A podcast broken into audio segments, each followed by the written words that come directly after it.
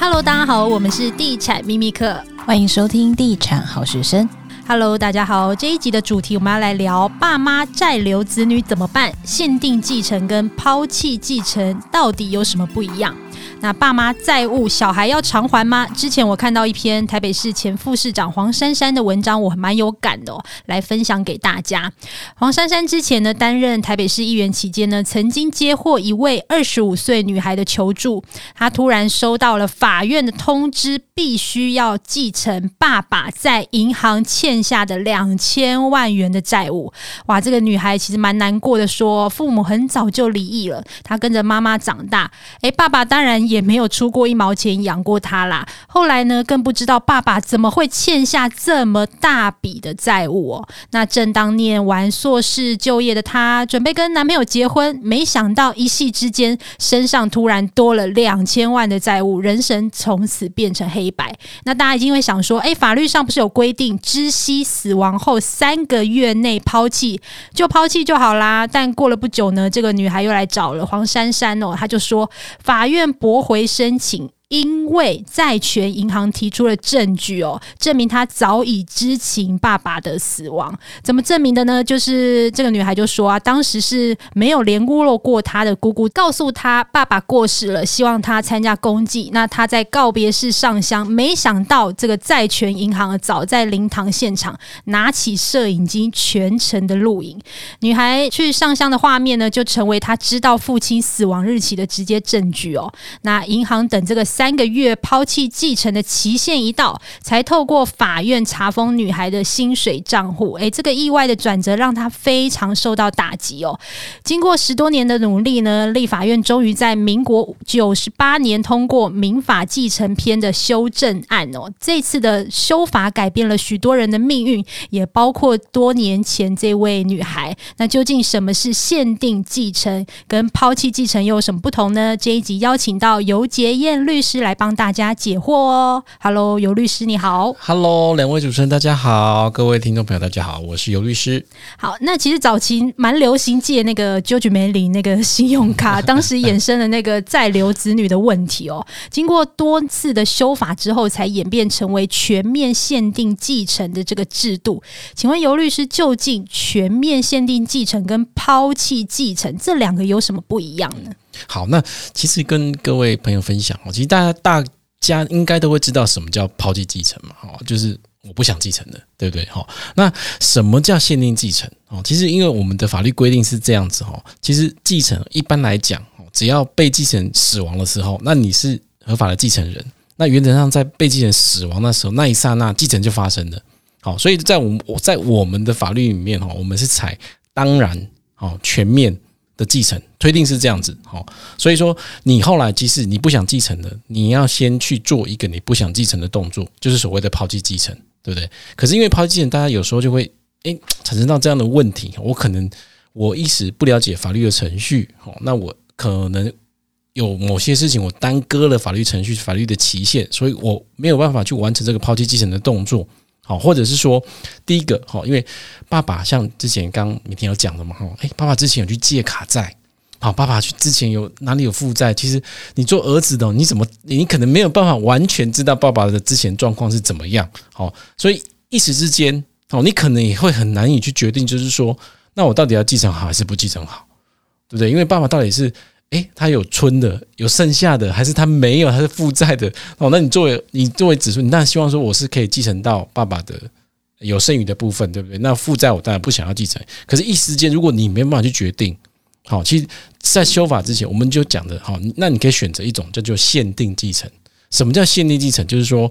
我只继承爸爸哦部分哦积极的财产哦，也就是说，爸爸如果有。他的积极财产扣掉负债有剩余的，那我才继承啊。如果爸爸剩下的不够去偿还这个负债，那我就不干我的事情，好，我就我我就不继承。好，这个其实就是限定继承的概念。好，那可是限定继承其实它也是一样哈，它是有时间的限制，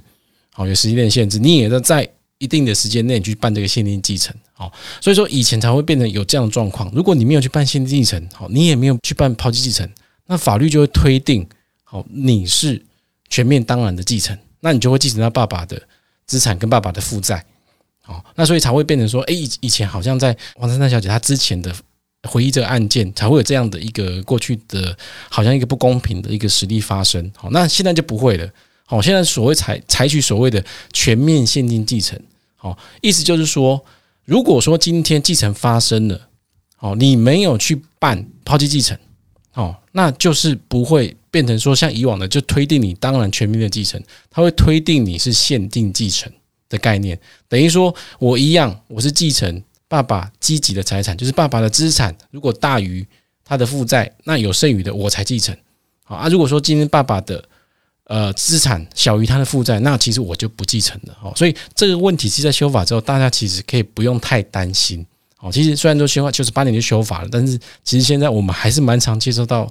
呃有民众这样的咨询说啊，爸爸走了，那我到底要？限定继承好还是不限定继承，还是要抛弃好？哦，因为我不知道爸爸的财产状况。那我说，其实这个你不用太担心，哦，因为现在已经采取所谓的全面限定继承，哦，所以是这样的概念。OK，那刚有律师有讲到说，这个其实如果你很确定这个负债如果是比较多的话，可以直接抛弃继承嘛。那我们知道继承其实是有顺位的，嗯，那抛弃继承这件事情啊，会不会说，比如说他的第一顺位的继承人抛弃继承，那下一个顺位的继承人也需要去办抛弃继承嘛？不然他他可能就会层层堆叠到下一个。哎，对对对对，那问的很好，就是说像之前好像刚刚敏婷分享的案例哈，其实修法之前是以知悉被继承死亡十三个月内，好，但是因为这样的关系会导致到你有时候其实被继承死亡的时候，其实你并不会去知道嘛，好，因为有些人可能你真的亲戚上没那么没那么长长的往来，好，所以现在修法变成是你知悉继承时起的三个月内，哦，你要去办理抛弃继承，好，所以说如果今天是前顺位的，哦，前顺位的继承人他不愿意继承的，好，变成后顺位继承人他要继承的时候是以知悉时的时候。哦，就不是死亡的对，不是死亡的时候，要不然你对，要不然你其实如果说今天前顺位的继承人他在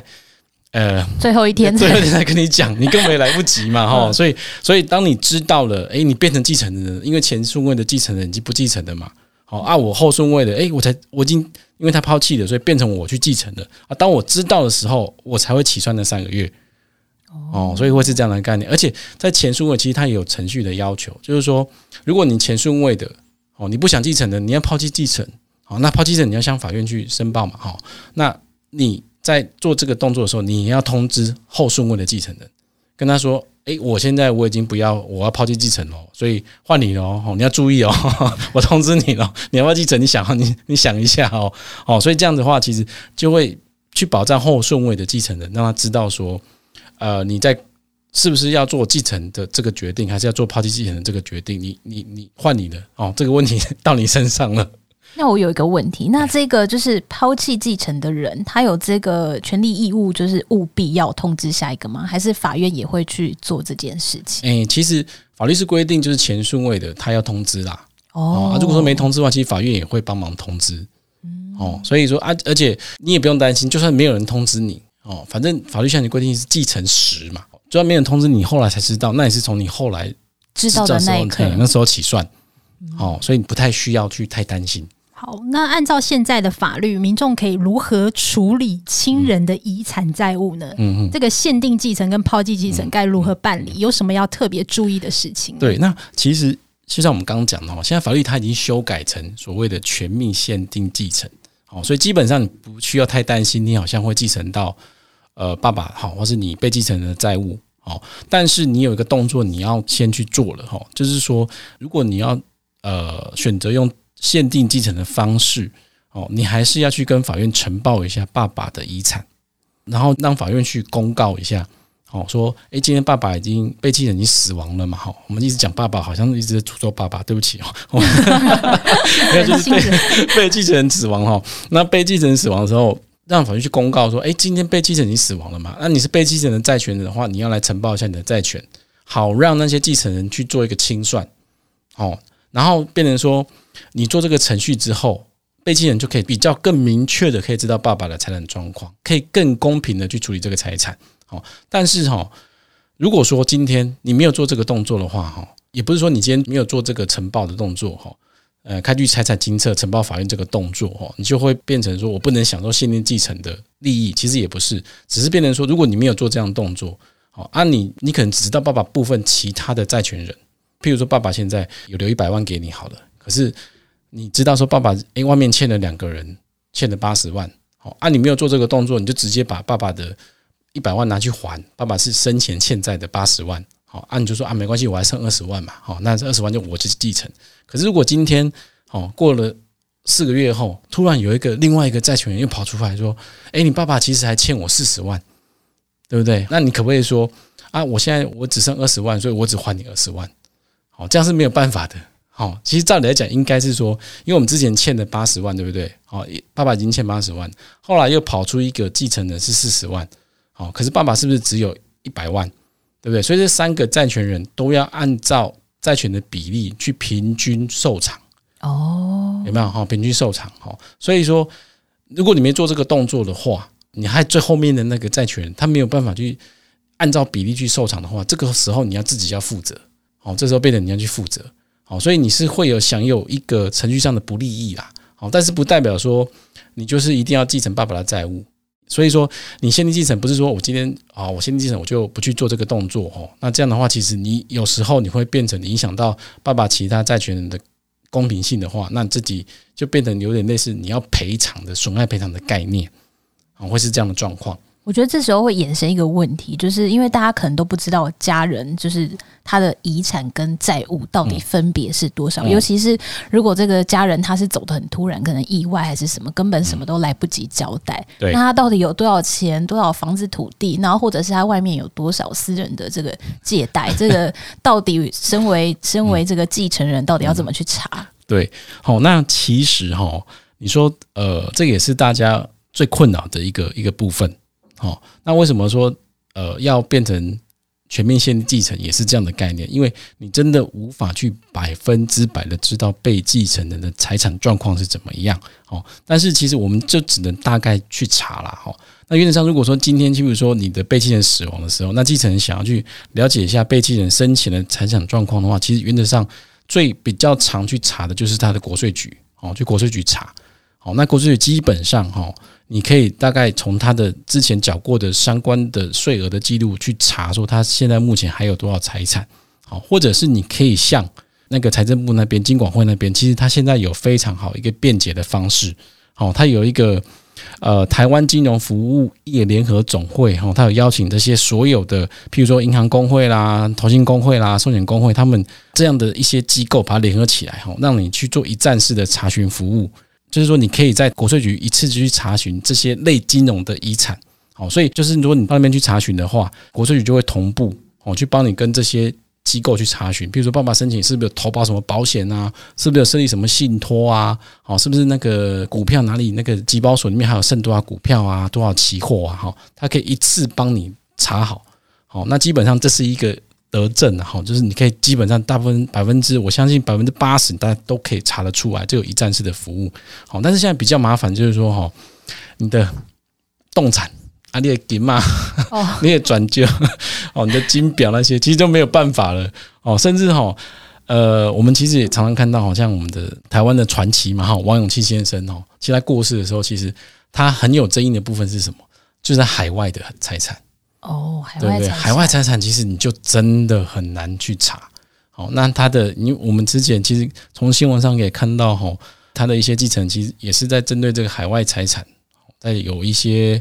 呃有些诉讼的状况。好，那这些其实就很难，真的很难查出来。其实动产，我就是也想到朋友发生的一个事情，就是他奶奶是是传统的农村妇女，然后过世以后啊。就是他的家人陆陆续续在他的房间里面找出四百万的现金，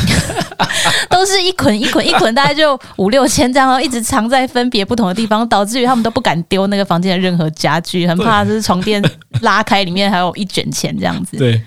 那最后一题呢，就是除了抛弃继承、限定继承，要在知悉继承时的三个月内呢，向法院申请之外呢，那家人离世还有哪一些需要办理的财产相关事宜呢？嗯，其实哈，通常要继承嘛，其实大部分大家都会了解到，其实你要去申报被继承的遗产税，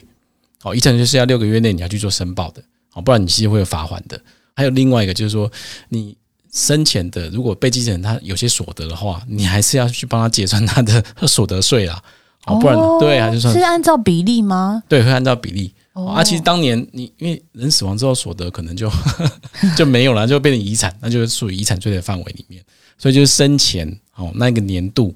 哦他的所得税，其实你还是要再还是要去结算一下。好，那另外其实大部分因为现在台湾，我相信大部分都会有劳健保啦，好，尤其是劳保。哦，那其实劳退的部分，它其实也有死亡给付。哦，所以这部分诶，其实继承人他也可以去做一个请领。哦，这部分其实大家都可以去问啊。另外就是还有就是，呃，比较事务性的就是除户啦。哦，就是被亲人死亡之后，其实你要去办理除户的动作。哦，啊，就去跟踪他他的户籍。哦，所以基本上大概从税务、哦保险、